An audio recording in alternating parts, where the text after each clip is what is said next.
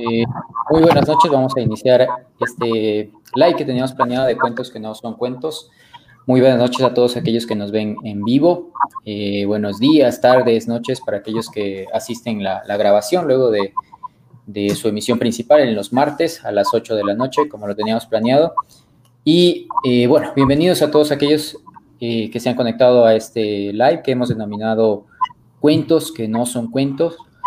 Eh, sepan que es un espacio de charla donde el invitado comparte eh, su historia y experiencias vividas, comenta sobre el presente y da una visión hacia el futuro.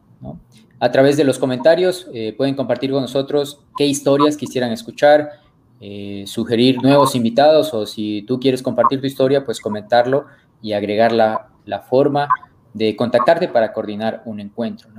Recuerda que la charla será dividida en tres secciones. Al inicio tenemos una parte sobre Érase una vez, dedicada al pasado, en donde vamos a tener una serie de imágenes que nos van a ayudar a comentar el pasado del invitado. Luego un interludio para referirnos al presente y lo que actualmente está, en lo que está trabajando y personalmente en lo, lo que está haciendo el invitado. Y al final, una visión del futuro con colorín colorado. Este cuento no ha terminado. Con una visión sobre el futuro cercano y lejano. Recuerden que pueden suscribirse al canal y accionar la campana para recibir recordatorios de los próximos capítulos, dar me gusta y compartir el video y comentar sobre todo. Eh, eh, vamos a estar atentos a los comentarios para ir eh, viendo también cualquier cosa que puedan decirnos o comentar sobre el invitado, pues lo vamos a tratar de ir replicando durante la transmisión. sin más, pues en esta ocasión les recordamos, bueno, lo hicimos esperar un poco, pero aquí estamos con eh, un invitado muy especial eh, que ahora mismo pues eh, reside en Buenos Aires, Argentina. nuestro invitado nació con vista a la Huaca y desde su cumbre contempló el mundo que ha recorrido. Hoy por su ventana se avisora un obelisco. Es ingeniero en electrónica y telecomunicaciones por la Universidad Técnica Particular de Loja. Tiene una especialización en telecomunicaciones en la Universidad de Buenos Aires Además, está próximo a obtener un máster en telecomunicaciones en la Universidad de Buenos Aires. Actualmente trabaja para Telecom Argentina, una de las mayores, mayores CSPs de Latinoamérica y cuenta con más de 10 años de experiencia en la industria de telecomunicaciones. Eh, está... Eh, Está involucrado principalmente en áreas de estrategia tecnológica, arquitectura, operación, planificación y diseño de redes y servicios. Sus áreas de interés han sido redes ópticas, WDM e IP, pero más recientemente su foco principal son las redes definidas por software, SDN, eh, virtualización de funciones de red, orquestación y automatización. Ha participado en múltiples eh, proyectos eh, de I D a lo largo de su carrera y ha sido autor de varias publicaciones, así como expositor en diferentes congresos internacionales. Bueno, sin más, eh, aquí nos acompaña eh, Miguel, Miguel Masache, bueno, un amigo de largos tiempos, así que, bueno, Miguel, primeramente un, saludo especial para ti y un saludo de bienvenida y, bueno, también puedes expresarlo si quieres tú en este momento. Hola, buenas noches, Pancho. Buenas noches a toda la audiencia que, bueno, nos está viendo en este momento. Un saludo, como mencionaste, desde Buenos Aires, Argentina, para toda nuestra querida provincia de Loja y bueno, para todo el Ecuador.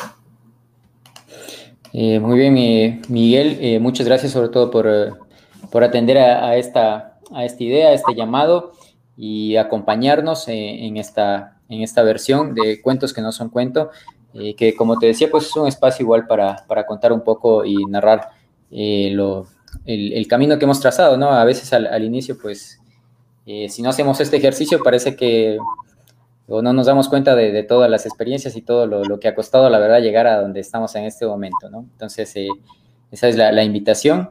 Eh, y bueno, para, para iniciar, Miguel, para dar un, punto de partida, como vamos a, la primera parte a hablar un poco del pasado, pues lo primero quizás que nos hagas referencia un poco a, a tus inicios, de dónde de dónde eres, eh, quizás de eh, dónde fueron tus primeros años de vida, un poco de tu familia, cómo era todo esto, y de ahí ya empezamos un poco con la parte de las fotos, ¿no?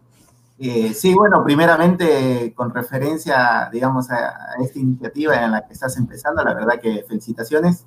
y muchas gracias también por la invitación. La verdad, bueno, cuando me comentaste me parece muy interesante, sobre todo para, para los jóvenes, eh, bueno, que se encuentran cursando, eh, nada, sus estudios, eh, particularmente ahí en, bueno, en la universidad, o sea, sea los que están queriendo, terminando el colegio y, bueno, quieren empezar también, un poco, digamos, poder transmitir la experiencia que, mucha o poca, que, digamos, uno fue adquiriendo a lo largo de los años y la verdad que, bueno, nada, nuevamente es una iniciativa muy, muy interesante poder permitir a, toda esa juventud.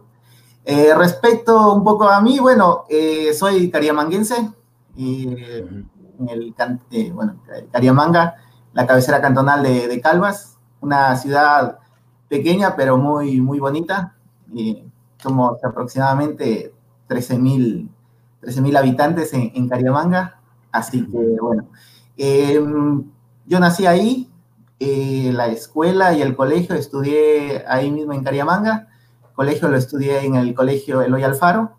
Eh, bueno, un poco de mi familia, soy el tercer hijo de cuatro, eh, tengo tres hermanas, las, bueno, dos viven en Cariamanga, una vive en Quito y bueno, yo estoy viviendo acá, mis papás también viven en Cariamanga.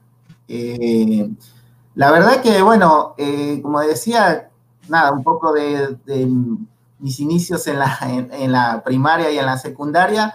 La verdad, bueno, vengo de una familia bastante, bastante humilde. Eh, mis padres son docentes. Eh, bueno, nosotros inicialmente vivíamos con mi mamá.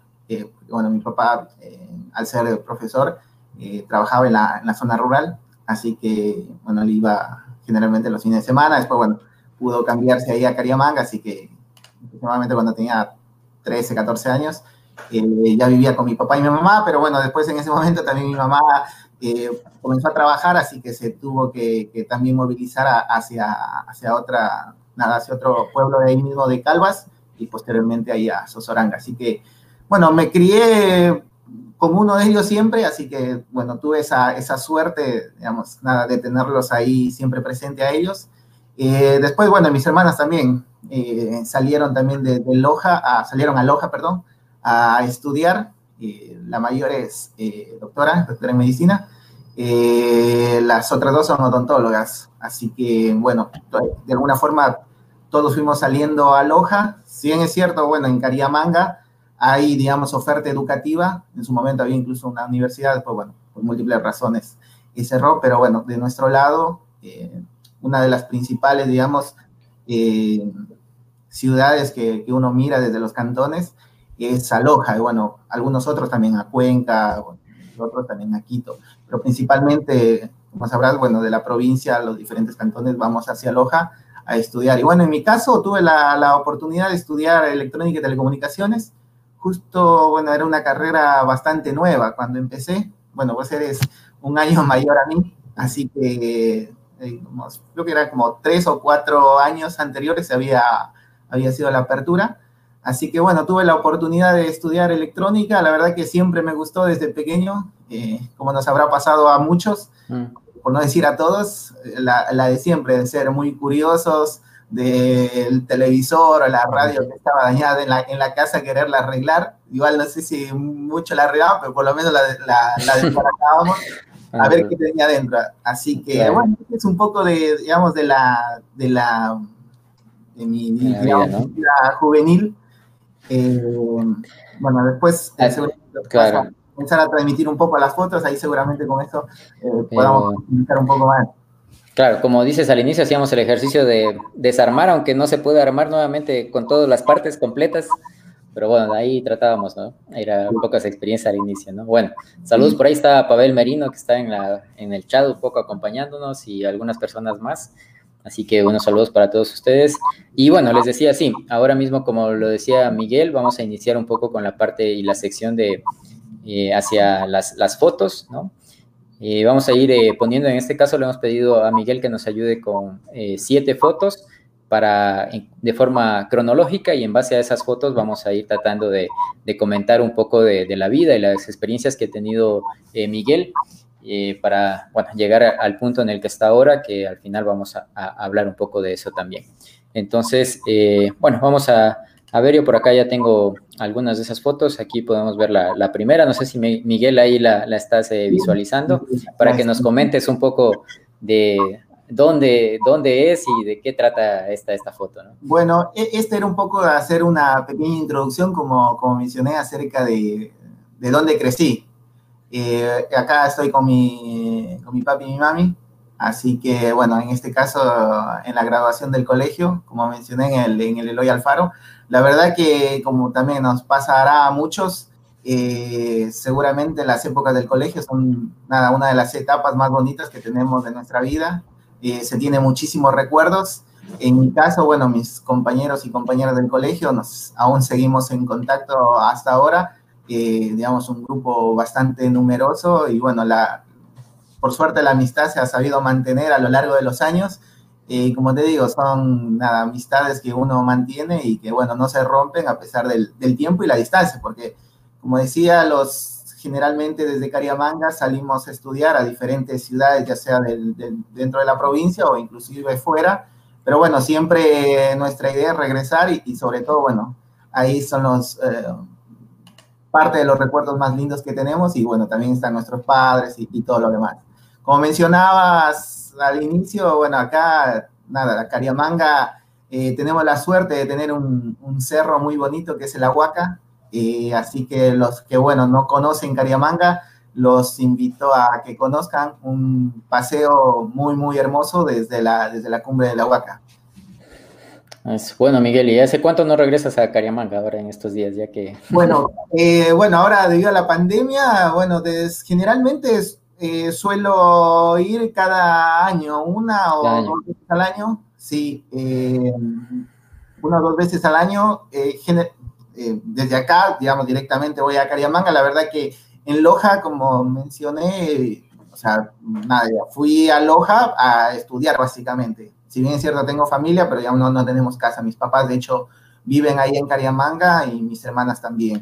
Así que, bueno, siempre obviamente voy, eh, trato de, de, descansar y disfrutar. A veces cuando uno es joven, igual somos jóvenes, digamos, más jóvenes se diría, eh, nada, siempre a, a, veces pensamos, bueno, nada, esta ciudad es pequeña, no hay nada que hacer, es aburrida, pero a medida que uno va creciendo, en cambio te encuentras en la, en la gran ciudad, como se dice, después siempre quieres volver a, bueno, a, ese, a ese lugar pequeño, a esa, a esa tranquilidad y a esa paz que te generan este tipo de ciudades. Siempre hay un poco de, de añoranza, ¿no? Un poco hacia, hacia el lugar, ¿no? Y bueno, en, en, esta época en que estabas ahí en el, en el colegio como tal, eh, bueno, tú decías que siempre tenías como una inclinación hacia la electrónica, pero bueno, ya que pasaste de, del colegio a la universidad, eh, ¿estabas claro en, en, esa carrera que tenías por seguir o bueno, si te tomó, tenías algunas opciones o cómo fue el asunto ahí? Sí, a ver, eh, yo creo que eso nos pasa a todos. Hay, digo, del, del 100%, no sé, capaz habrá uno, un 2% que, que, digamos, que siempre tiene esa, esa visión, esa, de decir, bueno, yo quiero eso, y la verdad que está bueno, digamos, pero por ahí capaz nos pasa el 98% que por ahí siempre tenemos una duda o dudamos respecto a, bueno, qué, qué, qué voy a estudiar en la universidad, eh, digo, analizando múltiples cosas. Eh, no solamente el que me gusta, sino inclusive, bueno, en nuestro país, inclusive también carreras que por ahí tengan salida laboral. Entonces, por ahí equilibrar un poco eh, ambas cosas, eh, digamos, obviamente algo que, nos guste eh, principalmente y después, bueno, también eso de cómo podría después desarrollarlo ya sea ahí dentro de, de, mi ciudad, mi provincia o dentro del país inclusive, bueno, en mi caso también inclusive internacionalmente. Así que, digamos, las dudas siempre, siempre se generan. Eh, yo en el colegio había estudiado lo que es físico-matemática, entonces yeah. generalmente tendemos a decir, bueno, con carreras como esta, general, me, por ahí me inclino a estudiar eh, carreras también, digamos, del, del ala tecnológica eh, o técnica. Entonces, bueno, en mi caso, nada, me, me gustaba mucho la, la, parte de ingeniería, por ahí tenía muchas dudas respecto a exactamente qué, porque en, eso, en ese momento también estaba lo que me gustaba, bueno, ingeniería en petróleo, eh, en geología y minas también estaba como opción, y inclusive ahí en la universidad, bueno, no sé ahora si lo hacen, digamos, vos te podías anotar en dos, en dos carreras. Dos una carreras.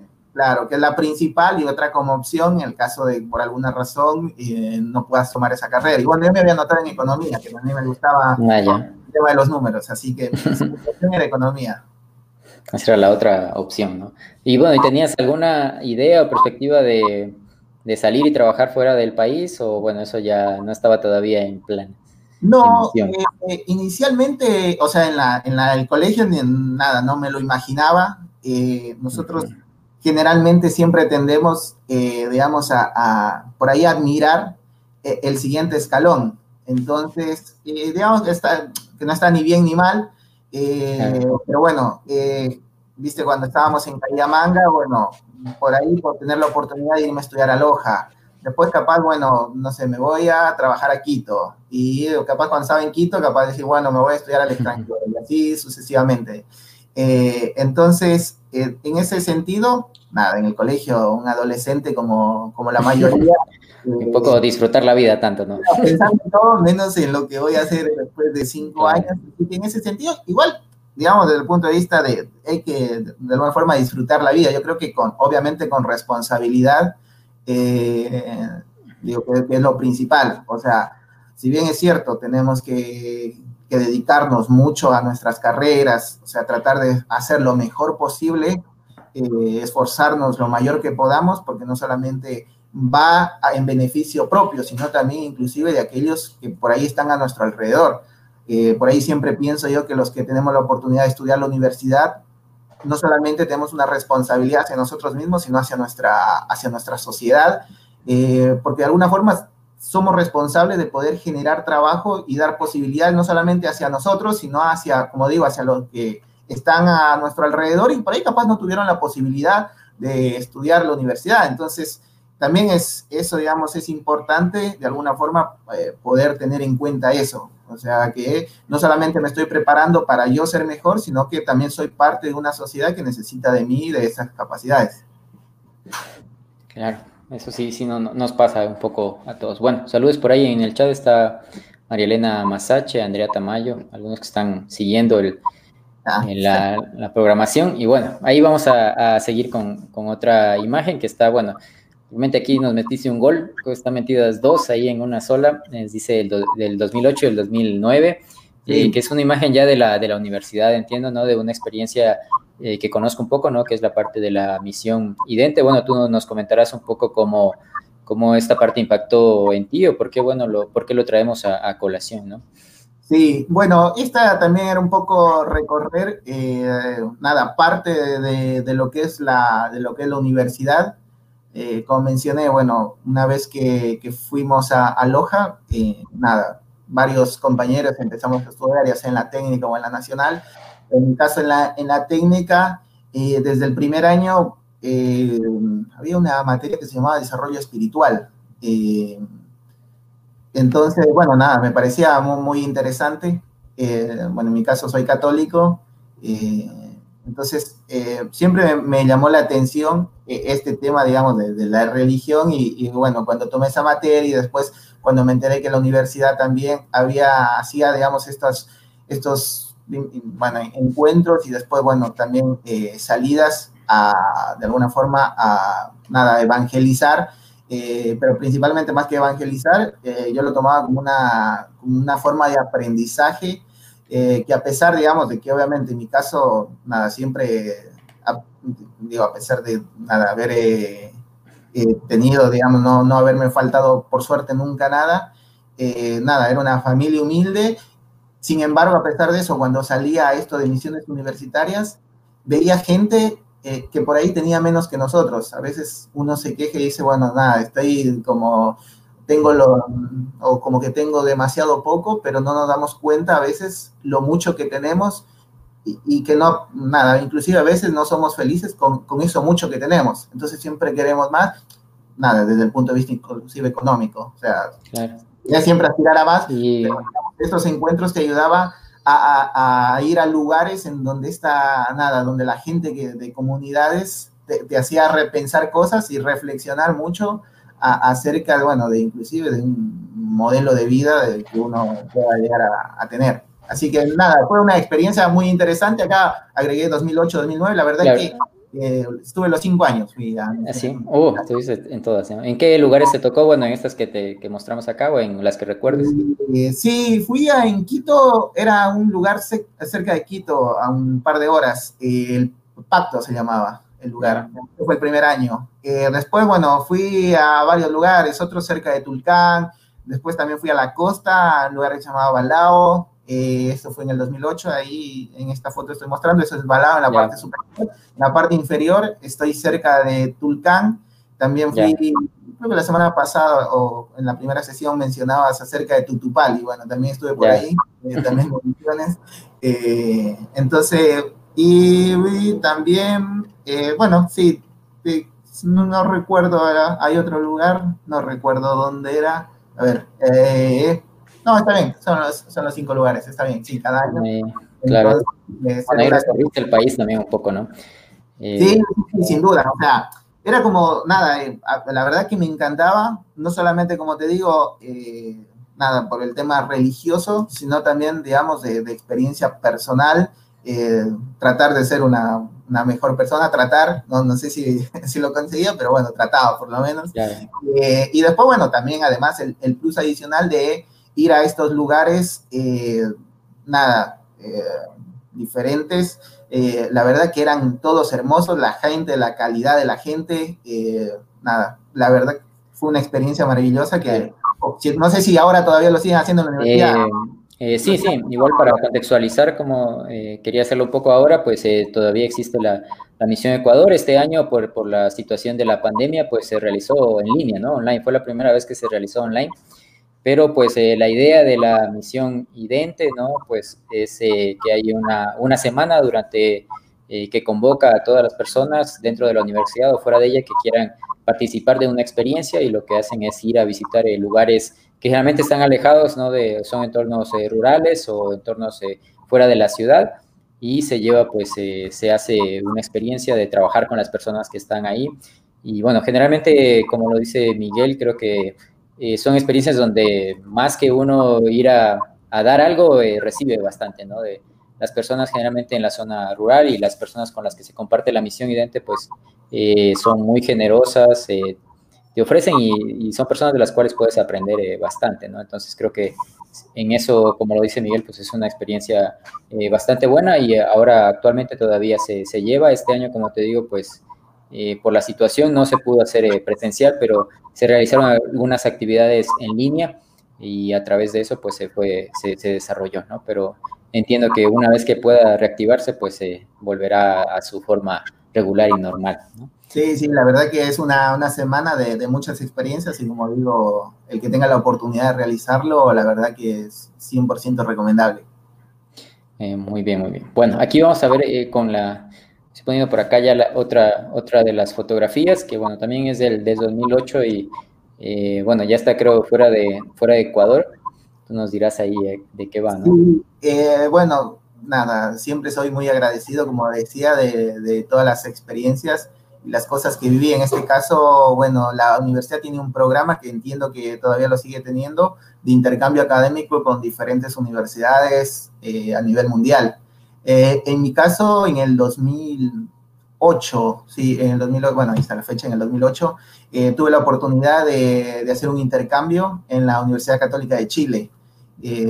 como nada, fue mi primera experiencia internacional, la verdad que una experiencia también maravillosa desde el punto de vista, eh, nada, digamos, de conocer otras culturas, pero también, eh, nada, desde el punto de vista académico, eh, digamos, salir a, a conocer eh, otro, otro lugar de cómo enseñan, de cómo son tus compañeros, y en este caso la Universidad Católica, bueno, al ser una de las mejores de, de Latinoamérica, y bueno, por qué no decir del mundo, la verdad que nada, me sirvió muchísimo.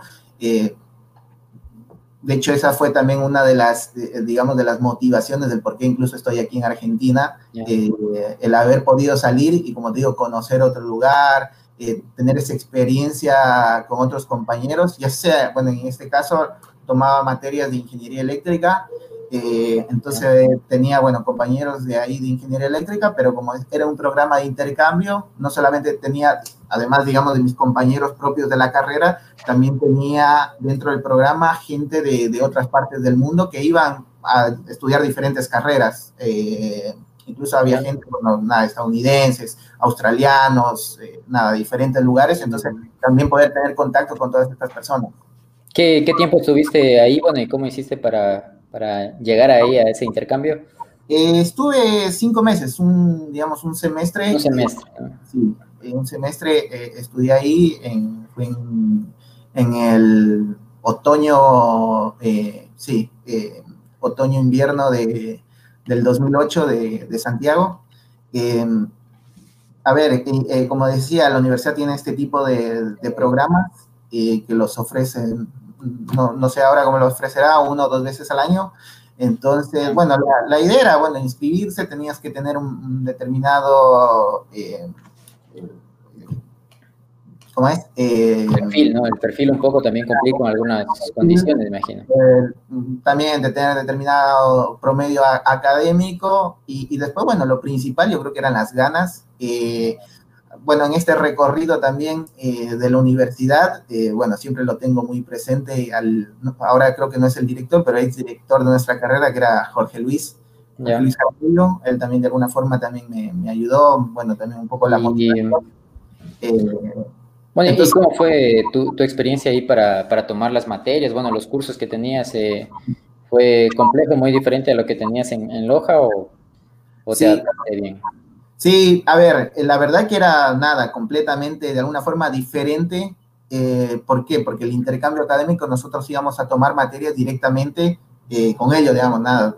Cuando ibas a la, a, la, a la, materia, no era que te decían, bueno, pues eres de intercambio, ven aparte y te enseñamos aparte, no, no.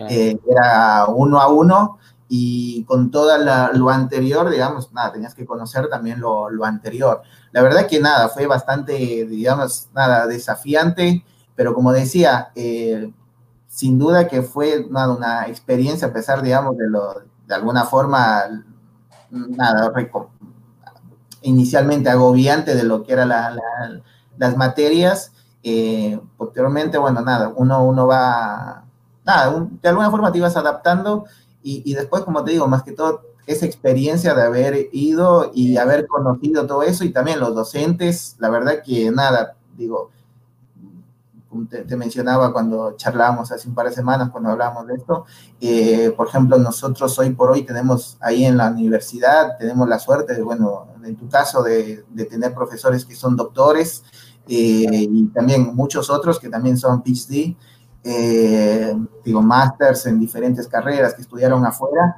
Entonces, eh, la verdad que eso es nada, un, algo muy, muy bueno que seguramente los estudiantes, por ahí a veces uno no se da cuenta cuando le recomiendan en la universidad, bueno, mira, mm, dedícate a esto, o bueno, inclusive cosas tan básicas como, por eso hacía referencia a Jorge Luis, eh, que nos decía, bueno, en el básico creo que era, o en primer semestre, chicos, estudien inglés, aprendan inglés, y digo, cosas como esas que a veces, nada, uno digo, dice, ah, sí, bueno, sí, capaz en algún momento lo voy a hacer, pero la verdad que eso te ayudan no solamente en tu vida académica, sino en tu vida profesional, y obviamente eso te va a ayudar muchísimo a diferenciarte, más que diferenciarte, diría, eh, mejorar tus, eh, tus capacidades y poder, como decía hace un, también un momento, ofrecer más y, más y mejores cosas de, de vos mismo. Así que en ese sentido, bueno, la, la universidad, como te digo, te conocí profesor, tenía profesores, bueno, graduados de PhD también de la Universidad de California, la Universidad de Manchester. Entonces, esa, digamos, esa experiencia también de conocer ese, esa, ese sí. tipo de educación, la verdad que es, eh, nada, claro, te, te, te, motiva bastante. Y bueno, esta era la, la primera vez que tú salías de, del país a vivir en otro lugar. Y eh, personalmente, ¿cómo te, te, impactó esta situación? O, o, bueno, no, no fue muy difícil. Eh, la verdad que al inicio, el primer mes, eh, nada, sí era, sí fue complicado desde el punto de vista de que eh, por ahí a veces nada, creo que tenía, a ver, tenía, sí, 20 años eh, cuando fui. Mm. entonces, bueno, como digo, nada, hasta, por más que igual teníamos eh, actividades como parte del, intercambio académico con gente, de, digamos, de otros países. En mi caso, inclusive, a veces no podía participar porque tenía que dedicarme inclusive de lleno a las, a las materias. claro, digamos, a veces había otros estudiantes, por ahí inclusive algunos de ellos tomaban materias bastante, entre comillas, relajadas, porque capaz querían aprender el idioma, también otra cultura, entonces nada, por ahí ellos tenían mayor oportunidad de por ahí capaz de, salir un poco más. Entonces, bueno, al inicio también dedicarme a eso y bueno, nada, la primera vez que, salía del país, eh, entonces, bueno, lo llamaba mi papi, mi mami, mi papi. extraño, extraño Loja también, bueno, mis compañeros. y nada, ya por suerte somos o tendemos a ser nada, muy, digamos, como, diría mi mamá, muy amigueros, siempre andar en grupo. De hecho, me recuerdo en el colegio, cuando fuimos a la universidad, nos fuimos en grupo de, de Cariamanga a inscribirnos a la universidad. Así que, bueno, nada, eh, de alguna forma, se, obviamente se extraña, y se extraña también, digo, nuestros padres, también hasta, también hasta ser amigos allá en, el, en el país en el que estás. Eh, cuesta un poco al inicio, pero yo creo que, bueno, se, después uno se va adaptando. Igual, generalmente, eh, no sé si es para todos los lugares, pero generalmente siempre viajas con otra persona de ahí mismo del, de la universidad, eh, de la otra carrera. En mi caso, viajé con otra persona también de, de ingeniería civil. Creo, sí, ingeniería civil, Roberto Luna, viajamos ambos, entonces de alguna forma nos, nos hacíamos compañía allá en Santiago. Pero nada, nuevamente, o sea, si alguien tiene la oportunidad, eh, y digo, las, el, la técnica tiene esa, digamos, esa, relaciones internacionales con, con, este tipo de universidades y que vale la pena aprovechar y, tener esa experiencia. Eh, sí, sí, muy bien. Yo, creo que igual es, es una de las experiencias eh, bastante importantes, igual que pueden ayudar bastante a, dar ese paso poco de, tener una experiencia fuera del país, que es eh, bastante importante. Y quizás también en este sentido de intercambio es un poco, eh, eh, permite dar ese, ese paso porque pues todavía tienes como un espacio para esa transición, ¿no? O sea, tienes unos meses, cuando vas, haces todo tu esfuerzo y también sabes que a la final vas a regresar pronto a casa, ¿no? Y puedes aprovechar todo, todo el espacio, conocer, como tú dices, creo que el hecho de poder tener contacto con, con otras universidades, con otros tipos de profesores y comparar un poco también la realidad que tienes, ¿no? A veces no valoramos también la, la realidad de, de, la universidad en la que estamos o, o, los, o, los, profesores que tenemos, porque, bueno, pensamos que afuera va a haber, eh, va a ser todo muy diferente, va a ser de, de, otro mundo y a veces cuando vamos y comparamos, como que a veces no es tanta la, la diferencia, ¿no? Eh, sí, yo creo que inclusive, eh, bueno, me fue pasando a lo largo de los años, eh, de que a veces siempre tendemos a pensar que, digamos, lo que, donde estoy capaz está mal y el que está afuera eh, o está, no sé, en un lugar un poquito más grande, capaz es mejor que yo. no sé, te pasa, bueno, en, mi caso, al ser de Cariamanga, capaz a veces uno tendía a pensar de que, no sé, los estudiantes de Loja eran mejor que, que nosotros, digamos, los estudiantes de Loya Alfaro. Cuando ibas a Loja, no sé, capaz pensar que los estudiantes de Cuenca los estudiantes de Quito eh, eran mejores que, nosotros. O capaz los que estaban en Quito, capaz tender a pensar que, bueno, no, los que estudian en la Universidad de Chile o en la Universidad de Buenos Aires, en tu caso en la Católica de Río de Janeiro, son mejores. Y capaz el de Sudamérica dice, bueno, el de Estados Unidos es mejor. Es mejor. inicialmente, a ver, siempre obviamente capaz hay diferencias nada, porque digo, te puede pasar de que entre, entre institución pública, entre institución privada, la una puede ser mejor que la otra. Esas, digamos, esas diferencias pequeñas puede haber, pero lo que, digamos, lo que no hay diferencia es en la capacidad que cada uno tiene. Te puede costar, digo, capaz el primer semestre de estar en un lugar externo o estar en, o, o digo, de movilizarte y decir, bueno, nada, estos seis meses me fue muy mal, pero los otros sí, o sea, llega un punto en el que vos, digamos, te llegas a nivelar, eh, ya sea académicamente o profesionalmente. Entonces, después te das cuenta que, digamos, es nada, digo, vas a la par siempre y resultó de que, nada, de que uno, por más que sea de manga y, digo, y vienes a, a, trabajar acá a Buenos Aires o, o incluso en otro país, eh, llega un punto en el que te nivelas y vas a la par. Entonces, a veces esas cosas nos pasa eh, o las tenemos eh, en nuestra cabeza de que siempre de pensar de que, nada, como el otro es mejor, yo no voy a poder hacerlo. Y la verdad que eso no es así. al inicio, por eso digo, puede costar, pero después, nada, digo, vamos a la par o, inclusive mucho más adelante. La verdad que, nada, Loja tiene, nada, excelentes, excelentes profesionales, bueno, vos eh, también, nada, lo recuerdo también a, nada, en la universidad, digo, por eso decía, hoy es un, nada, siempre ha sido un lujo, digo, hoy particularmente en la carrera, tener eh, docentes de, como vos, como Byron, eh, digo, hay bueno, Claro, y, bueno, creo que, que, más ahora también donde tenemos toda la información disponible también, bueno, años atrás donde, bueno, era un poco más cerrado el asunto, ¿no? Pero creo que ahora tenemos información disponible para ponernos al, día también un poco con el esfuerzo, como tú dices, ¿no? Entonces, el esfuerzo, el, el empeño y la forma de, afrontar las, las, las, situaciones es la que sí nos puede eh, determinar eh, eh, diferencias, ¿no? Un poco, ¿no? Bueno, para no poder ir, ir, porque bueno, tenemos todavía algunas eh, fotografías por delante y el tiempo, pues vamos avanzando y tengo acá la, la, creo que es la, la, cuarta fotografía donde, bueno, creo que ya en la eh, parte final de la universidad, ¿no? Era así un poco el recorrido también de la universidad, en la parte superior estoy, bueno, con, con algunos de los, nada, de los tantos compañeros que tuvimos, la verdad que también acá eh, pudimos formar amistades y hacer amistades muy lindas eh, con los chicos. Esa fue una comida que hicimos después de habernos graduado. Nosotros nos graduamos a finales del 2009. 9, ¿no? Ya. Sí, sí, ahí, veo, bueno, para interrumpirte, perdón, algunos por ahí que, bueno, Tuesman que está todavía por la universidad y está trabajando, quizás eh, por ahí lo ve luego. Eh, Jimmy también que, bueno, trabaja en la parte de fibra óptica acá en, Loja. Y bueno, algunos más que están por ahí también en, en diferentes campos. Eh, que ya han ido haciendo camino también, ¿no?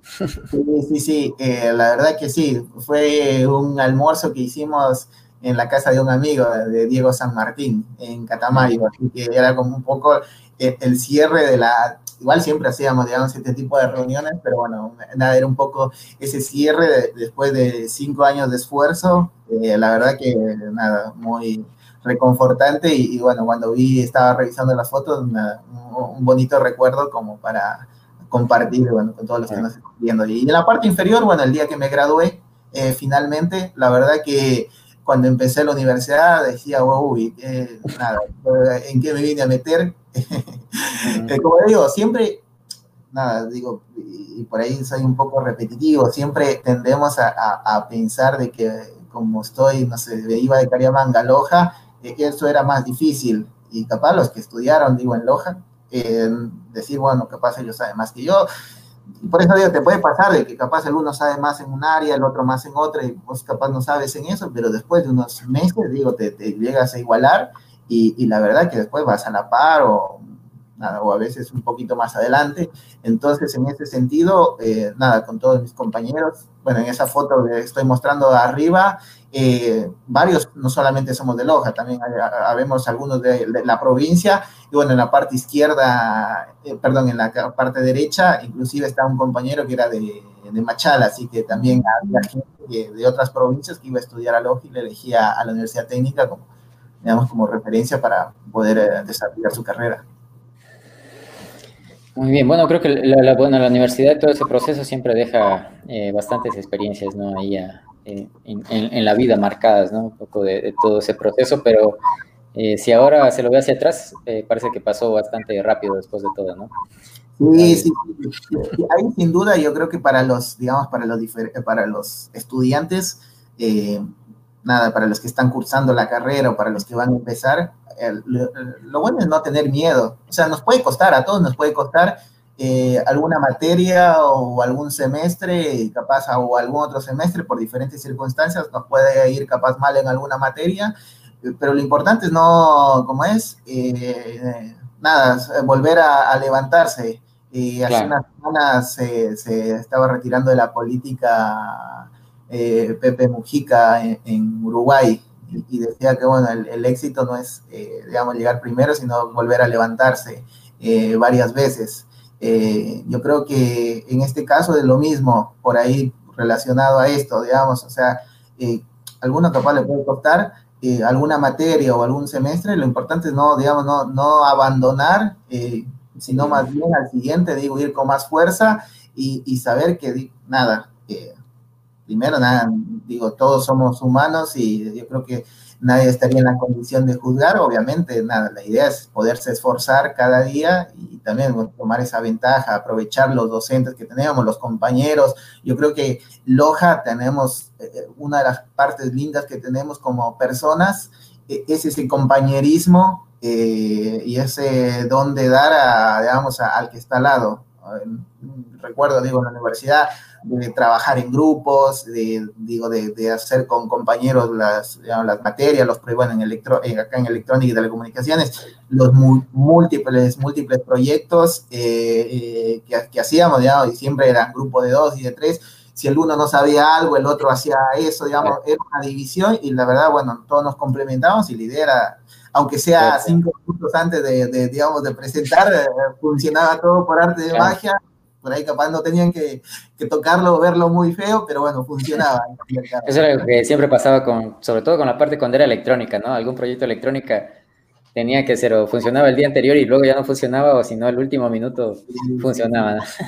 Pues claro, sí, bueno, y a veces algunos eh, podía llegar a pasar y el profe en la casa no funcionaba. bueno, Ahora creo que por lo menos ya graban videos. Claro, pero hace algún tiempo atrás no teníamos eso. Claro, y bueno, también digamos, no, hay, no hay esa excusa de profe funcionar en la casa y acá no funciona. Así sí. Bueno, eso es importante, poder, poder volver a levantarse y, no desmayar en, en, ese, nada, en ese anhelo y deseo que, que es de alguna forma poder evaluarse. Ah, muy bien, entre esas, bueno, entre esas cosas que nos va quedando ahí de, de enseñanza y, y, bueno, como aquí presentabas un poco la parte ya de final de la universidad, eh, ya el, grado y bueno, ¿cómo viste ya una vez que te graduaste, que estabas ahí en ese punto que generalmente es crítico para toda persona, eh, cuando ya te gradúas, eh, la visión hacia adelante, qué vas a hacer o cómo fue ese, ese momento, ¿no? Un poco, que suele ser un poco difícil, ¿no? De, de buscar y pensar, ¿no? ¿Qué quieres hacer o qué vas a hacer hacia adelante, ¿no? Sí, la verdad que cuando está uno los cinco años ahí en la carrera, como, como tienes tantas cosas que hacer y nada, de un proyecto, tienes, que estudiar otra materia, tienes que a la tarde tienes que presentar, tenías dos horas de otra materia, etcétera. Entonces, por ahí a veces no te queda mucho tiempo para pensar, bueno, ¿qué voy a hacer cuando termine de estudiar? Y después cuando, bueno, vas terminando y te queda el último semestre, inclusive, yo creo que uno se va haciendo, como dirían, al dolor eh, al te cuesta, te cuesta y además como por ahí en, el colegio a veces capaz siempre te iba bien o sacabas una buena nota y llegas a la universidad y sacas una mala nota y dices, uy, o sea, al inicio te cuesta, te duele de haber sacado una mala nota o nada, o capaz de haber eh, llegado a un supletorio o lo que sea.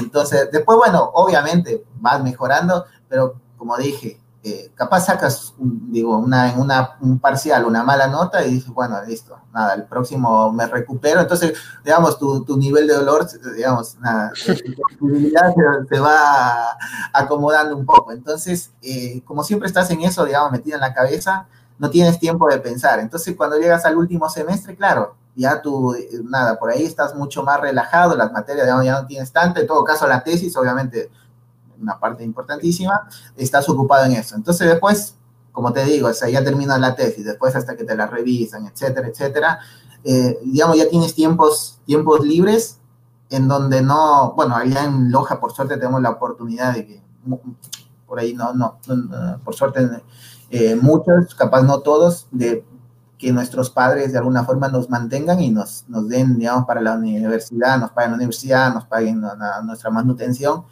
entonces no te tenías que preocupar de nada de eso.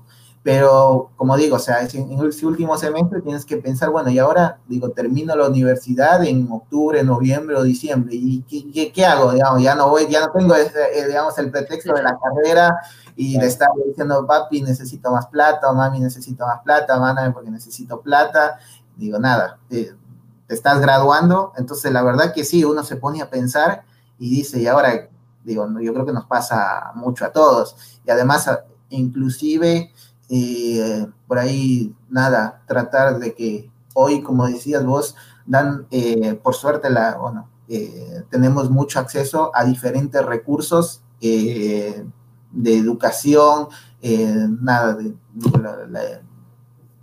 múltiples cosas en donde uno puede ir incluso autoeducándose Entonces está el tema del, eh, de, hacer cosas y comenzar a, hacer cosas por uno mismo desde el punto de vista ya inclusive profesional, en este caso el, emprendimiento. Entonces, bueno, en eso, como digo, en esos seis meses te pasa, bueno, ¿y ahora dónde voy a...? Generalmente la tendencia era dónde voy a conseguir trabajo. Y bueno, Ecuador, digamos, es no es exactamente un modelo, digamos, de, digamos, de, que hay oferta de trabajo, de que uno termina la universidad y van y dicen, te estaba esperando para que vengas a trabajar en, mi empresa, digamos. Entonces, te, llega y, te, y vos te pones a pensar y dices, uy, ahora, entonces, y ahí yo creo que lo, lo importante es, primero, eh, obviamente, digo, esforzarse para poder terminar, eh, culminar ese, e, e, ese, eh, digamos, ese objetivo que es ser un profesional, ingeniero, lo que sea. Y después, nada, también poder decirles a hoy por hoy la tecnología, las nuevas tecnologías, nos hace que nosotros podamos emprender y no nos hace falta inclusive grandes capitales de, eh, digo, de dinero como para empezar a aprender. Después seguramente vamos a repasar algunas otras fotos, digamos, de la experiencia que por ahí hoy estoy teniendo. Eh, entonces, digo, año 2000, 2020, eh, yo creo que es un, nada, y los años que se vienen es, son años excelentes para que los jóvenes puedan comenzar a emprender y no solamente depender de que, bueno, termino la universidad y qué voy a hacer, y, ya quién me va a dar trabajo, ya voy a trabajar en CNT, en CNT Loja, o voy a ir a, Guayaquil o a Quito. Generalmente, bueno, tendemos siempre a hacer eso, bueno, en mi caso, mi primer trabajo fue en Quito. Eh, entonces, como digo, o sea, la, invitación a de que comencemos a pensar, después vamos a, lo voy a mencionar un poco, digamos, las, las múltiples áreas en las que nos podemos desarrollar. Y como digo, no hace falta grandes capitales de dinero, sino, bueno, primero la, la, astucia, eh, digo, la, la, capacidad de uno mismo, inclusive, digo, también poder aprovechar esos, esa red de contactos que a veces uno pueda llegar a tener con otros compañeros y digo, armarse un grupito de 5 o 10, bueno, me pasa hoy en la vida profesional. Nosotros hoy contratamos, digo, como, como Telecom Argentina, empresas que son, digo, empezaron como microemprendimiento de grupitos de 5 o 10 personas y hoy son empresas, digo, que venden cosas a nivel internacional. De hecho, en Loja te pasa, uno de los modelos es eh, nuestro compañero Bruno Valareso con, con Crada, digamos, ese es un modelo de referencia. Digo que hoy, como digo, yo creo que em, también empezaron como un grupito pequeño y después fue creciendo. Y ese modelo es replicable, porque digo, la tecnología, después con el tema de, todas las tecnologías en 5G, etcétera, digo, hacen que, digo, uno pueda emprender y no necesariamente, digo, cuando termina la universidad decir, me voy a tener que volver a mi casa eh, a trabajar o inclusive había, cuando hacíamos las fiestas de, de electrónica, a veces habían, eh, pasaban videos de que uno tenía, no sé, terminaba la universidad y tenías que ir a, trabajar de taxista. había, Miguel, ahí, perdón, había justo uno en el que salía Bruno. No sé si te tocó ese, pero bueno, cuando estaba yo en una de estas me tocó y salía justo Bruno y salía hasta en un burrito saliendo de Catacoche. Sí, bueno, sí, sí, sí, por eso te digo, tal cual. O sea, eh, yo creo que tenemos que ir dejando, dejar de pensar eso y, y nada, animarnos nuevamente a emprender. Como dije, o sea, nosotros como profesionales no solamente tenemos la responsabilidad hacia nosotros mismos, sino inclusive de poder generar trabajo y dar trabajo a esa persona que capaz no tuvo la oportunidad de, bueno, de que le paguen la universidad o que lo mantengan para poder estudiar. Entonces, y como digo, lo, importante es que la materia prima está, que, es la capacidad intelectual de cada uno. Sí, hombre, esta parte que nos eh, resaltas es, es, muy importante y muy interesante, sobre todo también, eh, bueno, la comentábamos un poco en, la parte previa que habíamos, eh, una conversación que habíamos hecho para, para preparar esta, esta reunión, esta charla, y bueno, me parecía muy interesante el hecho de que tú lo menciones así, ¿no? El hecho de que y realmente ahora el emprendimiento como tal, pues eh, generalmente a veces en la zona en la que nos movemos nosotros eh, y cuando lo pensamos desde la parte de software, pues generalmente no requiere tanto recurso como se requería antes, ¿no? Para esto y puede estar mucho más pensado eh, para, para, aquellos que están apenas saliendo de la universidad como tal, ¿no? Y bueno, ahora mismo creo que eh, la, la, universidad y dentro de otros estamentos dentro de la ciudad hay que apoyan el emprendimiento como tal y donde tú puedes ir y llevar tu idea y tratar de desarrollarla. Eh, te ayudan un poco también con esta parte que no tenemos mucho desde la ingeniería, que es el hecho de armar el negocio como tal, ¿no?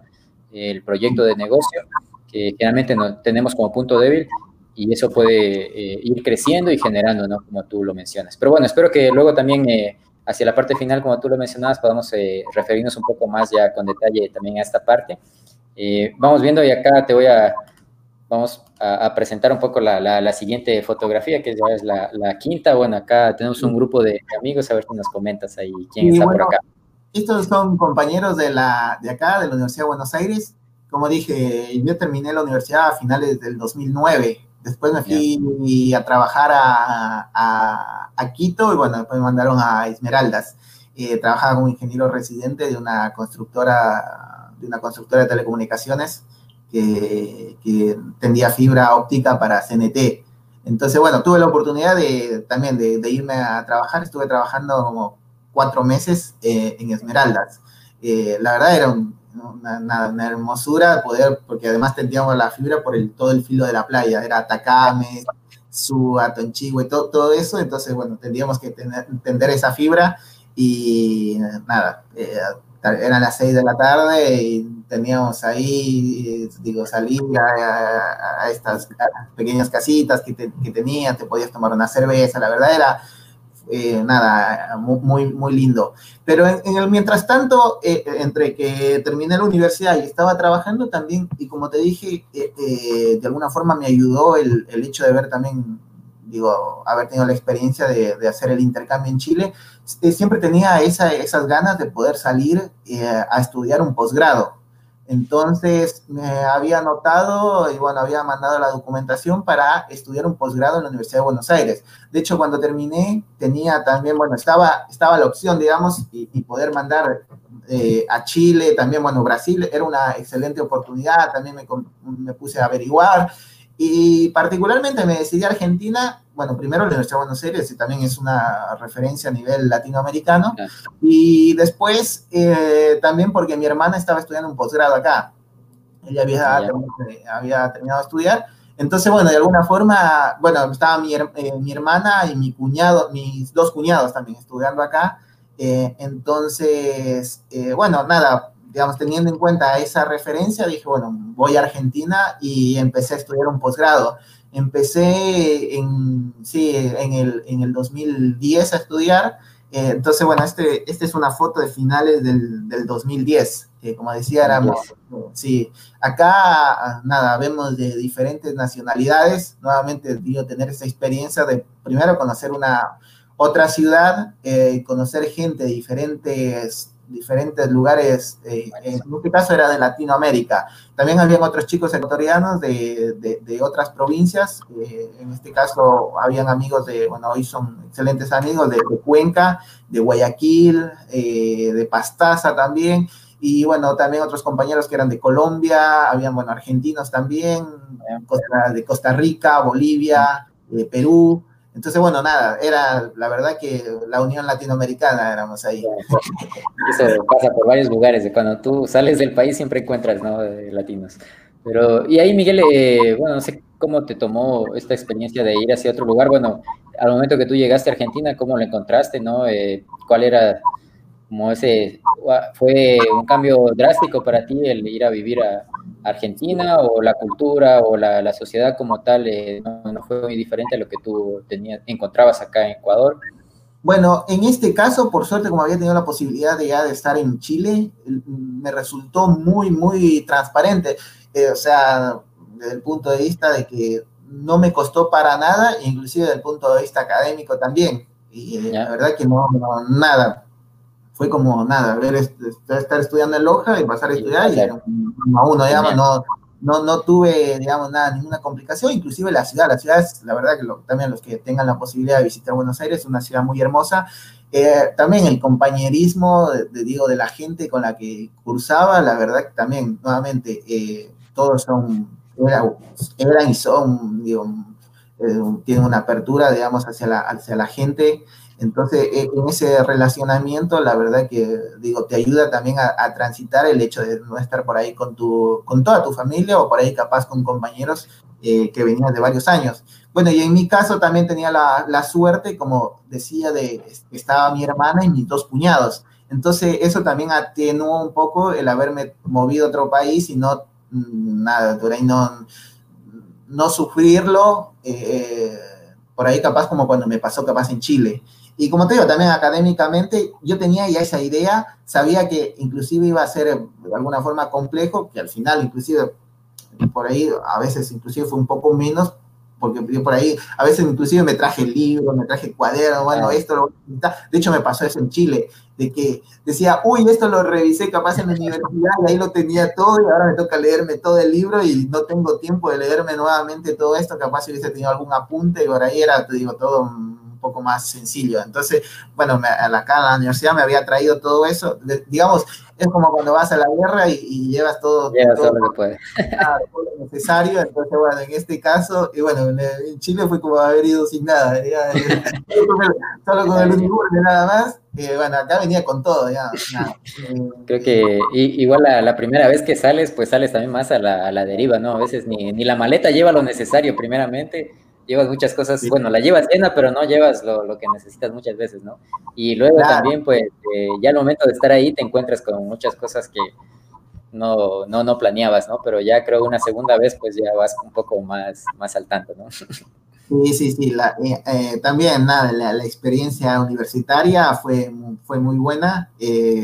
como decía, la, Buenos Aires es una ciudad muy, muy bonita. La, la gente también, la, gente, la cultura, eh, a veces tendemos a pensar que por ahí a veces los argentinos, viste, no sé, eh, digamos, son los, son los diferentes de, Sudamérica. Y nada, a veces escuchas esos comentarios y cuando estás acá te das cuenta de, bueno, nada, la verdad son muy, muy, eh, digo, tienen mucha apertura hacia, hacia el extranjero. así que en ese sentido, nada, siempre tuve la, la he tenido la oportunidad de conocer gente muy, eh, nada, muy amigable, muy, amistosa. Eh, y la verdad que nada, eh, es recomendable para las personas que digo por ahí quisieran venir a, visitar. Es una ciudad muy bonita, muy ordenada. muchas de las veces, desde el punto de vista de, digamos, de, que es ordenada, acá por todo, en todo hacemos fila. bueno, a veces, también a veces me pasaba cuando volvíamos a, volví a Ecuador, a veces nos amontonábamos cuando tomamos un transporte público, etcétera. Acá bueno, es todo bastante ordenado. Y yo particularmente vivo en la ciudad de Buenos Aires. Eh, nada, eh, acá está la ciudad de Buenos Aires y después tienes la provincia de Buenos Aires, que es un poco ya, mm, como decirte, Quito y, los, y la provincia es como las afueras de Quito. Eh, y después, bueno, tienes las diferentes provincias. Entonces, Buenos Aires es una de las ciudades es la ciudad que creo que más grande, sí, es la ciudad más grande, son aproximadamente un poco más de dos millones de habitantes. Eh, entonces, también, y, siempre hay algo nuevo para hacer, eh, de lunes a domingo. Entonces, cuando uno es joven, bueno, yo me vine a los 23 años, eh, entonces siempre, siempre tienes que hacer algo, o sea, o sea, siempre tienes algo para hacer y la verdad que nada, no, no, no me arrepiento de, todas las cosas que, que, viví en Buenos Aires. Es una ciudad muy bonita. siempre tienes algo para extrañar también un poco de la, la, gran cantidad de actividades que hay en una ciudad grande, ¿no? Sobre todo, pues, para diferentes gustos, ¿no? Si te gusta la cultura, te gusta la música, los conciertos, bueno, siempre hay actividades de todo tipo que puedes eh, abarcar, ¿no? Sí, yo, creo que es importante, digo, para nada, los jóvenes por ahí que, que, puedan también, digo, así como digo también de que cuando uno termina la universidad, por ahí el que, digamos, capaz hay alguien, digamos, que quiere avanzar y emprender, otro capaz quiere dedicarse a la academia, otro desde el punto de vista de la investigación y estudia un posgrado, otro capaz, digamos, desde el punto de vista también del emprendimiento y estudia un posgrado en negocios, y como te digo, desde el punto de vista de investigación, capaz estudia el, máster y después estudia un doctorado. Eh, entonces, nada, digo, todo, todo eso es bueno. Y, nada, si bien es cierto, lo puedes hacer obviamente durante toda tu vida, pero digo, poder aprovechar también esa juventud, esas ganas que uno tiene cuando es joven de poder salir y como digo, de poder ir, conocer, después a veces uno ya eh, se casa, entonces eh, tiene hijos, a su familia, a veces se complica movilizarte a otro lado. En cambio, cuando uno es soltero, eh, nada, no digo nada, agarras, obviamente, dejas atrás tu familia y tus amigos, pero digo, bueno, y te vas con tu maleta, pero bueno, nada, digo, es parte de ese, de ese camino que uno tiene que recorrer. Bueno, y para comprobar un poco eso también creo que viene esta imagen donde están ahí un, un collage de algunos lugares que bueno, tú nos dirás cómo los fuiste recorriendo y por qué llegaste a cada uno de esos lugares, ¿no? Sí, son nada, a, algunos lugares que tuve la, la posibilidad de, de visitar eh, eh, laboralmente. Eh, yo cuando estaba acá al año y medio, empecé a trabajar acá. En, bueno, anteriormente era Cablevisión Fiber, la, la compañía donde empecé a trabajar eh, después de un par de años eh, se fusionó con otra.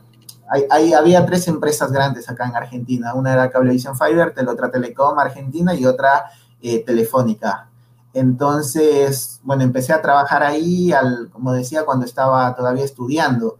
Había algo que se llamaba jóvenes profesionales acá, en donde, nada, yo tenía experiencia. El primer año, como dije, había trabajado cuatro años, perdón, cuatro meses estudié el primer año y después eh, tenía en la vacación, eh, nada, eh, nos volvimos a contactar con la persona que me había dado trabajo en Esmeraldas y pude también tener otro, otro un poquito más de experiencia porque, nada, me volvió a contratar para diferentes tendidos de fibra óptica que teníamos ahí en Loja, también redes de tendido de red de acceso, lo que es en ese momento par de cobre, eh, ahí bueno, en Loja, Quilanga, Catamayo también estuvimos haciendo eso, entonces también adquirí un poquito más de experiencia.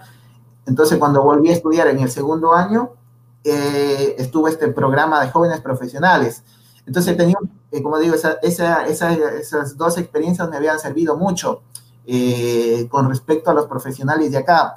A ver, acá es un poquito diferente la cultura respecto a Ecuador, ya que hay un hay mucha más oferta, cuando eh, eh, hay mucha más oferta eh, respecto, por ejemplo, en Loja y en Ecuador en general, cuando uno es estudiante, oferta laboral me refiero. acá directamente las empresas te dicen, bueno, necesito estudiante avanzado en telecomunicaciones o ingeniero en telecomunicaciones, digamos, pero siempre está la frase de estudiante. Eh, por ahí, bueno, lamentablemente en Ecuador no, no te pasa eso. Entonces, eh, bueno, uno se dedica a estudiar y después, bueno, como decíamos hace un rato, ves qué pasa. Entonces, acá en ese sentido, eh, vos por ahí te encuentras alguien que capaz no termina de estudiar en los cinco o seis años, se tarda un poco más, capaz tarda 10, pero porque fue tomando menos materias cada semestre, pero ¿por? Porque él empezó a trabajar capaz de los 19 años. Cuando tiene 23 tiene mucha experiencia laboral o 24. Entonces, ¿por qué decía que esto me ayudó? En este caso, de los jóvenes profesionales, éramos todos, digo, en un rango de 23 a 30 años, a 32. En mi caso, bueno, era 20, 23, no, bueno, en ese caso ya tenía 24 ya eh, no, 23. Eh, entonces tenía un poquito más de, digamos, de experiencia también para poder, digo, competir un poco de alguna forma con, con los chicos. Eh, son programas, eran, todavía hay, son programas, la verdad, muy, muy buenos, bastante competitivos. De hecho, aplicamos, éramos como 1500, después quedamos, quedamos 7 de los 1500. habían diferentes, digamos, fases de selección eh, nada, digamos, desde el punto de vista de experiencia, era, eh, ibas a una entrevista, muchas, muchas otras personas iban, te presentaban, algunos se presentaban y te decía, bueno, yo estoy trabajando en tal lado, en tal lado, eh, vengo de esto, estudié en tal lado, y, yo decía, bueno, yo estudié nada, en Ecuador, además digo, era muy, bastante joven, entonces nada, a, veces inclusive, eh, inclusive en, la forma de cómo me expresaba. Eh, entonces, y tengo experiencia en esto, digamos. Entonces mi experiencia por ahí era bastante poca respecto capaz a la de, otros, a la de otras personas. Eh, pero por suerte, bueno, fui superando cada una de esas, de esas etapas y, bueno, quedé dentro de la, de la empresa, me seleccionaron y nada, con la expectativa de que a medida que íbamos a cada entrevista, después, bueno, generalmente la, típica, bueno, nosotros le llamamos. Eh, nosotros le llamamos y era ah, el teléfono, esperar una semana, a ver si te llamaban para decir a la siguiente etapa y así sucesivamente. Eh, entonces empecé a trabajar eh, en octubre, no, perdón, en, julio del 2011 empecé a trabajar acá. Y esta de alguna forma es un poco las, las diferentes lugares a los que pude, como decía, eh, viajar la, por, trabajo. como al ser una de las empresas grandes, em, bueno, em, la verdad que la capacitación a la, a la gente es bastante importante. Entonces, bueno, y además en el puesto en el que empecé a trabajar, eh, ni yo mismo me lo esperaba. Inclusive, por eso digo, o sea, a veces uno tiende a minimizarse eh, y bueno, eh, digo, ah, por eso capaz a, minimizar lo que uno capaz pueda llegar a alcanzar. Por ejemplo, yo decía, bueno, vuelvo a la, frase inicial de que venía de una familia humilde, digo, los recursos la verdad que no, nunca nos sobraban. Eh, no, nos faltaban, pero tampoco nos sobraban, así que siempre eran limitados. Entonces, yo cuando decía, bueno, pero si en el segundo año, digo, me llega a faltar plata, me consigo un trabajo, no sé, capaz, no sé, de, técnico instalador de, digamos, de cable, que por ahí a veces en Ecuador, un ingeniero realiza esa actividad, entonces para mí no era algo, digamos, de, raro que si conseguía un trabajo de técnico instalador de cable, eh, iba a ser algo, digamos, y eso minimizar mi carrera, ¿no? Porque Y eso a veces, eh, quizás, bueno, cuando tú sales, pues quizás eso ya es hasta mucho de lo que aspiras, ¿no? Uno diría, ya estando en, en, mal, digamos, pues coges el, trabajo que venga, ¿no? Para claro. pero... Sí, tal cual, yo pensaba eso cuando estaba en Ecuador, pero bueno, cuando vine y, como te digo, después de todo esto de, de jóvenes profesionales, empecé a trabajar en un área, la verdad que nada, muy, muy desafiante, eh, bueno, me salieron, igual por eso me salieron muchas canas también. me salieron muchas canas, pero bueno, más allá de eso, eh, nada, del punto de vista de como ingeniero, eh, muy, muy desafiante. O sea, las cosas que tenía que hacer. Yo empecé a trabajar en algo que se llamaba como ingeniero de planificación, del área de planificación y diseño de redes ópticas. ¿sí? Entonces, lo que tenía que hacer de alguna forma era eh, digamos, las actividades principales eran diseñar toda la parte de red de transporte óptica de todo Cablevisión Fibertel. Entonces, bueno, Cablevisión Fibertel está alrededor de, toda, de toda Argentina.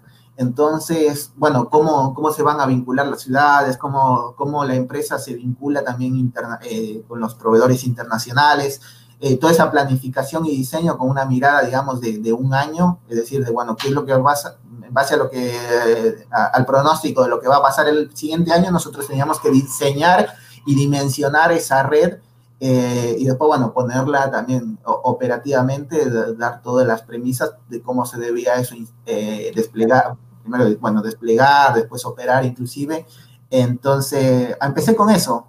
Eh, acá se llama, seguramente algunos lo, lo, hayan escuchado, a veces uno cuando está estudiando, por ahí no conoce también inclusive eh, las diferentes jerarquías, jerarquía desde el punto de vista de cómo lo llaman internacionalmente. Uno arranca como junior, yo, bueno, yo arranqué como ingeniero junior.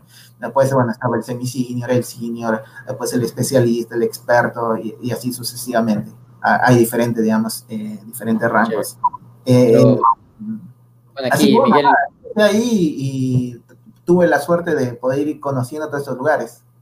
Ah, bueno, no, aquí Miguel te interrumpía para resaltar un poco, antes también de, seguir lo, que nos mencionas, ¿no? El hecho de, no minimizar un poco el, trabajo y el estudio que podemos ir desarrollando y saber que, en realidad eh, se puede, ¿no? Se puede lograr objetivos, metas, eh, no solo acá en nuestro entorno, sino también fuera del país, que puede ser bien valorado, sobre todo el, esfuerzo y el trabajo que podemos desarrollar, ¿no? Que es un poco de, empeño, también creo de, fe en, uno mismo y en lo que ha trabajado y en el esfuerzo que va desarrollando. Entonces creo que eso nos deja ahí una, enseñanza bastante grande, buena para, para todos, bueno, los que están viendo ahora, nos acompañan y para los que van a ver eh, luego, creo que los, alguna vez les haré ver a los chicos también que, generalmente como profesor me, acompañan, entonces porque creo que es, es, una experiencia grande en ese sentido de saber que, bueno, hay que aprender a, valorar un poco el, esfuerzo que se hace y, y que desde desde el lugar, si lo haces bien, pues en, otro momento puedes estar haciendo cosas grandes, ¿no?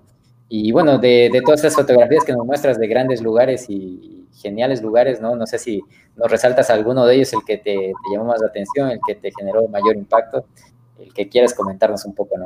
Eh, bueno, uno de los más lindos eh, me pareció era, eh, bueno, en este caso Francia, París. La verdad que es una ciudad hermosa. Nada, para, para, recorrer, bueno, igual estaba, digamos, por trabajo, pero bueno, después del trabajo eran las seis y cortábamos y nos, nos íbamos a, a, visitar los diferentes lugares. Es una ciudad muy, muy, muy linda nada, pudimos recorrer eh, los diferentes monumentos, eh, los diferentes museos, eh, desde el punto de vista, digamos, de, agradarme la ciudad.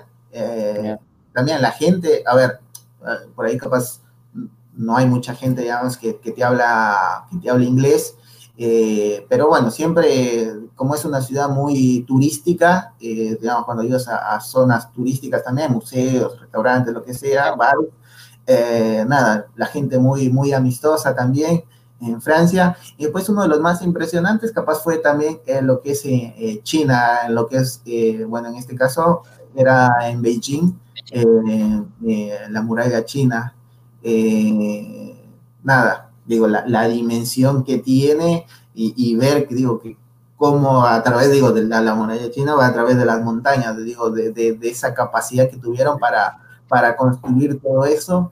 Entonces, digo, como nada, como dos importantes, dos lugares muy, muy importantes. Y después, bueno, hay, hay, hay, algunos otros que inclusive tuve la oportunidad, bueno, en el caso de Montreal, haber estado también con, haberme encontrado con, eh, con Tuesman, que es docente ahí de la universidad, y con, eh, y con, también, que ambos estaban estudiando. Así que, digo, también esas cosas, no solamente... Eh, uno, digo, viaja y, y, desde el punto de vista laboral y conoce, sino, bueno, también tiene eh, eh, esta parte de reencuentros y además también en ese camino vas conociendo otras personas, digo, que nada, después te, te, va sirviendo no solamente, digo, para aprovechar, eh, digo, como persona, sino inclusive profesionalmente, esos contactos que vas teniendo. bueno, cuando íbamos acá a, los diferentes eventos, la verdad que conoces gente que está a ver, ahí, como decíamos hace un rato, dedicada a diferentes cosas, la parte de ingeniería, otros dedicados a la parte de investigación, y entonces tienes eh, esa oportunidad de conocer toda esta gente eh, y bueno, poder inclusive después consultarle alguna cosa, compartir experiencias, eh, ya sea de acá o bueno, ellos que te, comenten. Claro.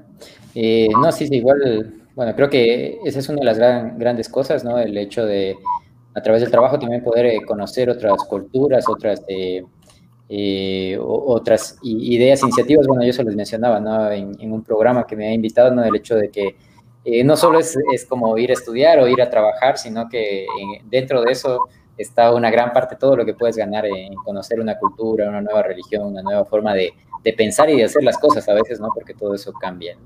Y bueno, desde aquí de todo esto, de tu colección, creo que apenas algunas pocas eh, las, las, he visitado y las conozco y, me agradan bastante, pero bueno, ahí me voy a tenerlo como colección para ir eh, eh, cogiendo los, los, cromos, como dice Miguel.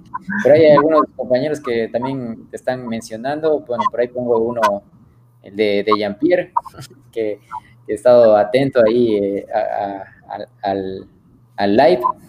Eh, también por ahí de, Jimmy, que está, bueno, ahí los, voy poniendo y los vas leyendo, Miguel, para que luego quizás eh, comentes algo y saludes.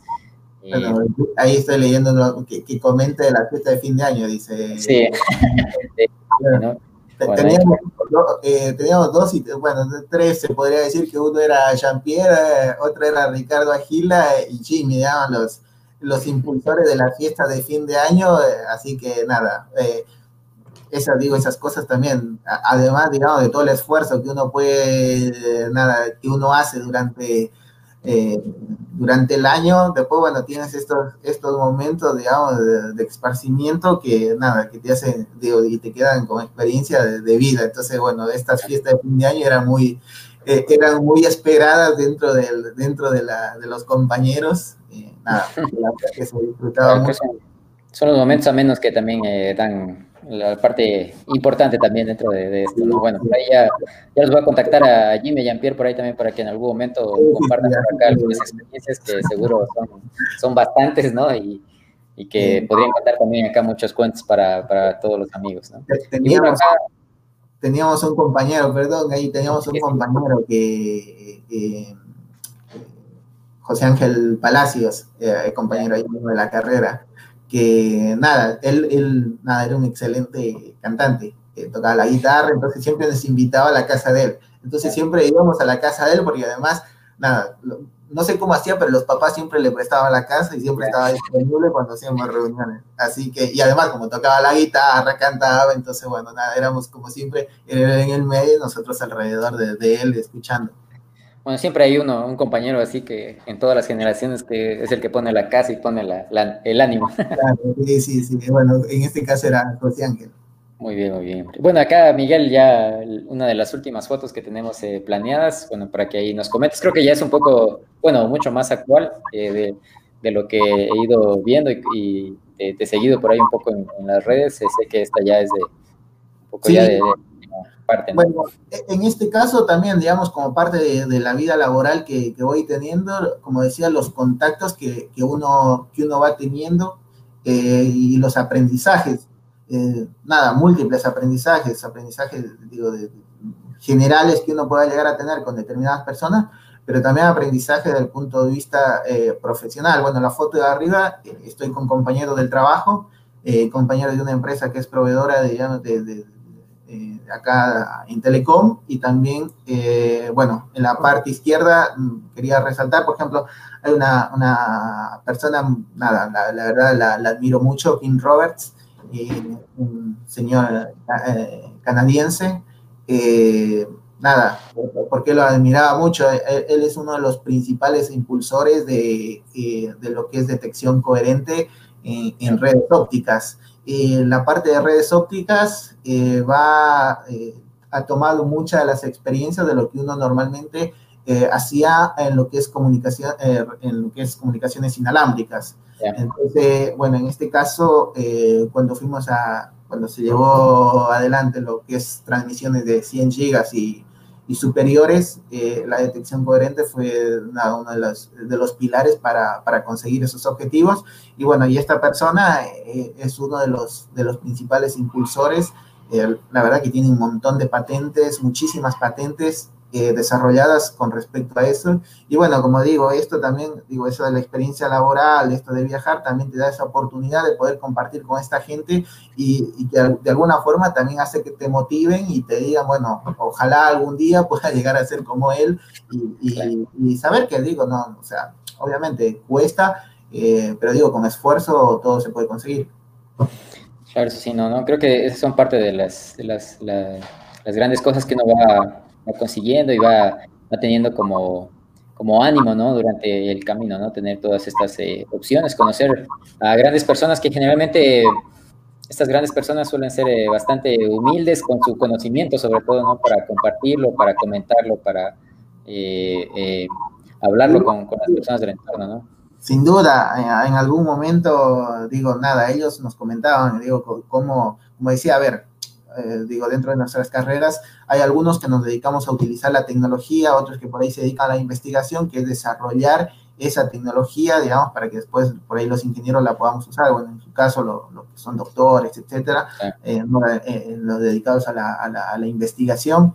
En este caso, bueno, él también es doctor, nos comentaba, bueno, los años antes que tiene que dedicarse a estudiar y, y bueno, ver el tipo de modulación que tiene que utilizar, eh, entonces, bueno, eso generalmente antes de que salga al mercado, eh, son tres, cuatro, cinco años atrás, eh, en donde empiezan a discutir las ideas de qué es lo que va a pasar a futuro, ¿sí? Entonces, bueno, nada, inclusive, bueno, recuerdo algún comentario que nos hacía, el trabajo en equipo, decía, bueno, pero ¿cómo hacen, digo, para ponerse de acuerdo de ir por un camino o por el otro? Entonces decía, bueno, no, en general, digo, a partir de la idea que puede surgir de mí o de, digo, de mi equipo, nosotros discutimos la idea, digamos, y digo, y yo le puedo decir a mi compañero o alguien, un compañero me puede decir a mí, eh, tu idea, digamos, no, nada, no, no es la mejor, digo, y siempre discutimos alrededor de la idea por ahí y digo, y podemos tener una discusión fuerte, pero de la idea y no entre nosotros, digamos. Entonces, a, veces, eh, eh, nada, a veces uno también, a veces cuando en, la vida profesional o inclusive estudiantil, cuando obviamente siempre con la, cuando hay esa buena intención de poder corregir a, a alguien, siempre hay que, digo, corregir a partir de esa idea y por ahí no, digo, no, no a la persona o atacar a la persona, porque nada, digo, eso es parte del trabajo y a partir de eso justamente puedes avanzar un poco más y, desarrollar esa idea, porque si no, viste, si, te quedas a discutir y, además si discutiste con una persona porque no te gustó algo que dijo, bueno, después no vuelves a hacer más el trabajo, por ahí la idea no es eso. Claro, no, eso sí, como tú dices, eh, Miguel, Ahí, bueno, creo que en esa parte también la, investigación generalmente se, se hace y se, se, realiza pensando a veces en, en, 10 hasta 20 años hacia adelante y por eso, bueno, muchas de las ideas también, algunas resultan, algunas se implementan en, en diferentes eh, protocolos o diferentes tecnologías y otras pues solamente quedan ahí por un tiempo en el olvido, a veces después de, mucho tiempo vuelven a resurgir, otras veces porque no había la tecnología necesaria para, para implementarlas en su momento y todo esto, ¿no? Pero bueno. Ahí eh, ya vamos a ir, eh, como en los últimos minutos, ir, eh, concretando un poco hacia, hacia el cierre y para eso vamos a hacer un, interludio en la parte presente para que ahora mismo quizás nos cuentes un poco ya actualmente qué, en qué te encuentras, qué haces profesionalmente, personalmente, también un poco cuáles son tus, tus ideas ahora, ¿no? bueno, como les decía antes, trabajaba en la parte de planificación y diseño de lo que era redes ópticas. Actualmente eh, trabajo en lo que es, eh, en un área de, lo que es estrategia, eh, nada, en la parte particularmente de lo que es Telco Cloud. como decíamos, a ver, todas las diferentes tecnologías que un, bueno, en este caso CSP lo mencionaste al inicio, por ahí para los que no tengan la referencia, un Communication Service Provider. la idea, digamos, es nuevamente, con todas esas tecnologías, poder ofrecer nuevos servicios. El tema es que como se viene, digamos, las nuevas tecnologías y cada día te aparecen, la gente demanda más, más y más servicios y obviamente mejores, eh, el hacerlo como lo hacíamos antes eh, no alcanza y además las empresas lo que están tendiendo a hacer es movernos de, lo que se llama este CSP a un DSP, un Digital Service Provider, en donde, ¿por qué? Porque digo, voy al caso de, digo, no sé, de, Ecuador, digamos, para, tener, para poder hacer una, analogía a CNT. Hoy eh, CNT es un proveedor de servicio de internet, de, televisión, eh, de telefonía y de, bueno, telefonía fija y telefonía celular. Eh, lo que se está viendo es de que si las empresas, al menos de telecomunicaciones o muchas otras industrias, continúan haciendo lo que actualmente hacen, va a pasar en algún momento en el que eso deja de ser rentable. O sea, vos tenés, bueno, en el caso particular de las empresas de telecomunicaciones, tienes un, gasto importante porque necesitas, eh, nada, necesitas invertir para desplegar más, más infraestructura. El tema es que las ganas, o sea, le ofreces mucho más ancho de banda a los clientes, pero no le, mm, y gastas capaz el doble, pero no le puedes cobrar el doble al cliente, eh, clientes. Entonces, se está generando un gap que se llama entre lo que gastas y, entre, lo, bueno, entre los gastos y los ingresos. Entonces, lo que en esta transición, lo que las empresas están tratando de hacer es ofrecer eh, más servicios desde el punto de vista de las plataformas tecnológicas. De ahí, por ejemplo, lo, lo engancho con lo que, por ejemplo, ofrece lo que mencionábamos hace un rato, Bruno Valareso. Eh, digamos, CNT, si sigue siendo lo que hace hoy, eh, eh, va a pasar en algunos años de que va a ser una empresa que no es rentable. Entonces, este tipo de iniciativas como las que ofrece Bruno, eh, si las ofrece también, nada, esa es una iniciativa de las múltiples que se podría llegar a ofrecer, entonces las empresas van a necesitar, y no solamente las empresas de telecomunicaciones, sino múltiples industrias que se ven amenazadas de que si siguen haciendo lo que hacen, digo, en algunos años incluso pueden llegar a desaparecer. Y ahí es la oportunidad que tenemos, digo, nosotros que estamos en esto de la tecnología y como parte de lo que se llama transformación digital. Eh, generalmente hay algo que, digo, se, hace referencia, por ejemplo, en lo que hace esta transformación digital, eh, que lleva tres grandes pilares, que son los, digamos, los procesos, la cultura y la tecnología. Y el proceso y la cultura es un 40-40% y la tecnología es un 20%. Es decir, tenemos que cambiar nosotros, obviamente, los procesos dentro de las compañías y la tecnología es una parte importante, pero digo, nada, eh, capaz es un poco menor respecto a eso. Entonces, ahí, eh, digo, nuevamente lo enganchaba con el tema de esto de, del emprendimiento, por ahí los que, digo, se, quieran dedicar al emprendimiento, digo, es una, una gran oportunidad y 5G con todo lo que viene, eh, bueno, eso relacionado también con lo de IoT y demás, es una gran oportunidad para poder emprender y poder ofrecer estas plataformas y ya sea desarrollarlas dentro de nuestra ciudad y después comenzarles a vender a este tipo de empresas. ¿Por qué? Porque las empresas generalmente no tienen adentro la gente para desarrollar esto. Entonces van y buscan, eh, nada, afuera y digo, la, en este caso la universidad, bueno, eh, comprendo, digamos, es una excelente iniciativa y seguramente, digo, a partir de esas, de esas iniciativas, y digo, y los que no tengan la oportunidad de hacerlo ahí, que lo hagan de otra forma, pero digo, eh, eh, es una gran, nada, es un gran punto de partida porque se va a necesitar y se necesita gente que lo sepa hacer y, se va a demandar de eso. Claro, bueno, ahí nos dejas un, un, punto muy importante, Miguel, creo, bueno, visto desde, la, desde tu perspectiva, también desde la empresa, desde una empresa grande y, y las opciones que trae ahora mismo el, mercado, como tú lo dices, para, para, quienes están ahora mismo estudiando, están por salir o están en este proceso, igual que hay muchas opciones en la parte de emprendimiento y que muchas de ellas también, como tú lo mencionabas ahora y, antes un poco también, el hecho de que muchas de ellas son sobre software y sobre aplicaciones para implementarse dentro de esto que viene con IoT, con, con Internet, bueno, Internet de las cosas como tal y 5G, y que eso como tal trae pues eh, muchas opciones, ¿no? Y creo que es, es también una buena perspectiva para los chicos que ahora mismo están en la universidad, están por salir, el saber que esto como tal pues eh, tiene muchas opciones y que, bueno, y realmente que hay eh, un sinnúmero de, de, opciones, ideas y aplicaciones que podrían generarse, ¿no? Realmente es hasta cierto punto casi infinito la, la posibilidad. Es una pequeña parte de todas las otras cosas que podrían, nada, dedicarse a hacer. De hecho, o sea, también hay otras cosas que, digo, por eso decía la parte de investigación. Eh, nada, seguramente digo, los que se dedican a la, investigación, el desarrollo, no sé, de, de las nuevas antenas, de las microceldas, etcétera. Digo, o sea, hay un montón, hay un, digo, un campo muy amplio de, de, lo que nos podemos dedicar, particularmente en mi caso, bueno, estoy en, esta parte de, lo que es estrategia digital y bueno, por eso también hago un poco de referencia respecto a eso y la oportunidad que, que tenemos eh, para poder emprender y demás.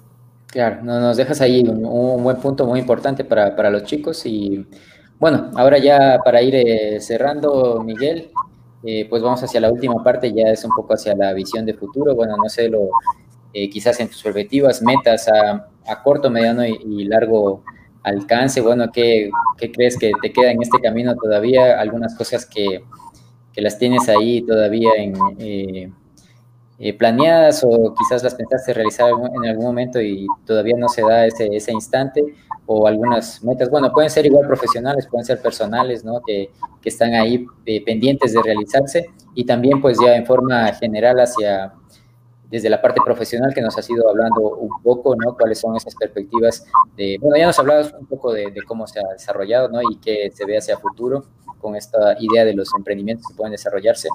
Pero bueno, también ahí que nos puedes eh, comentar, ¿no? Tanto personal, profesional.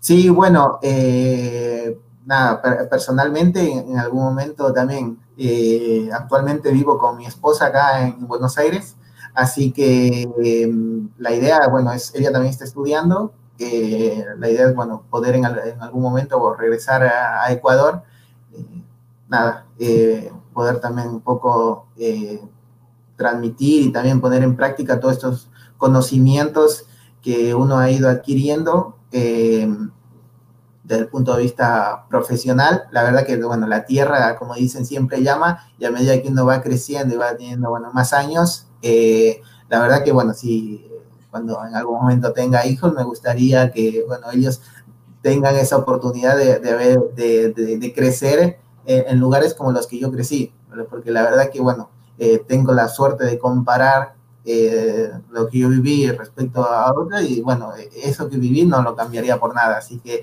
ojalá mis hijos, digo, nada, tengan esa oportunidad de hacerlo, si es que lo puedo hacer. La idea es justamente volver eh, a Ecuador, nada, en un periodo corto, mediano plazo y poder desarrollarme allá profesionalmente.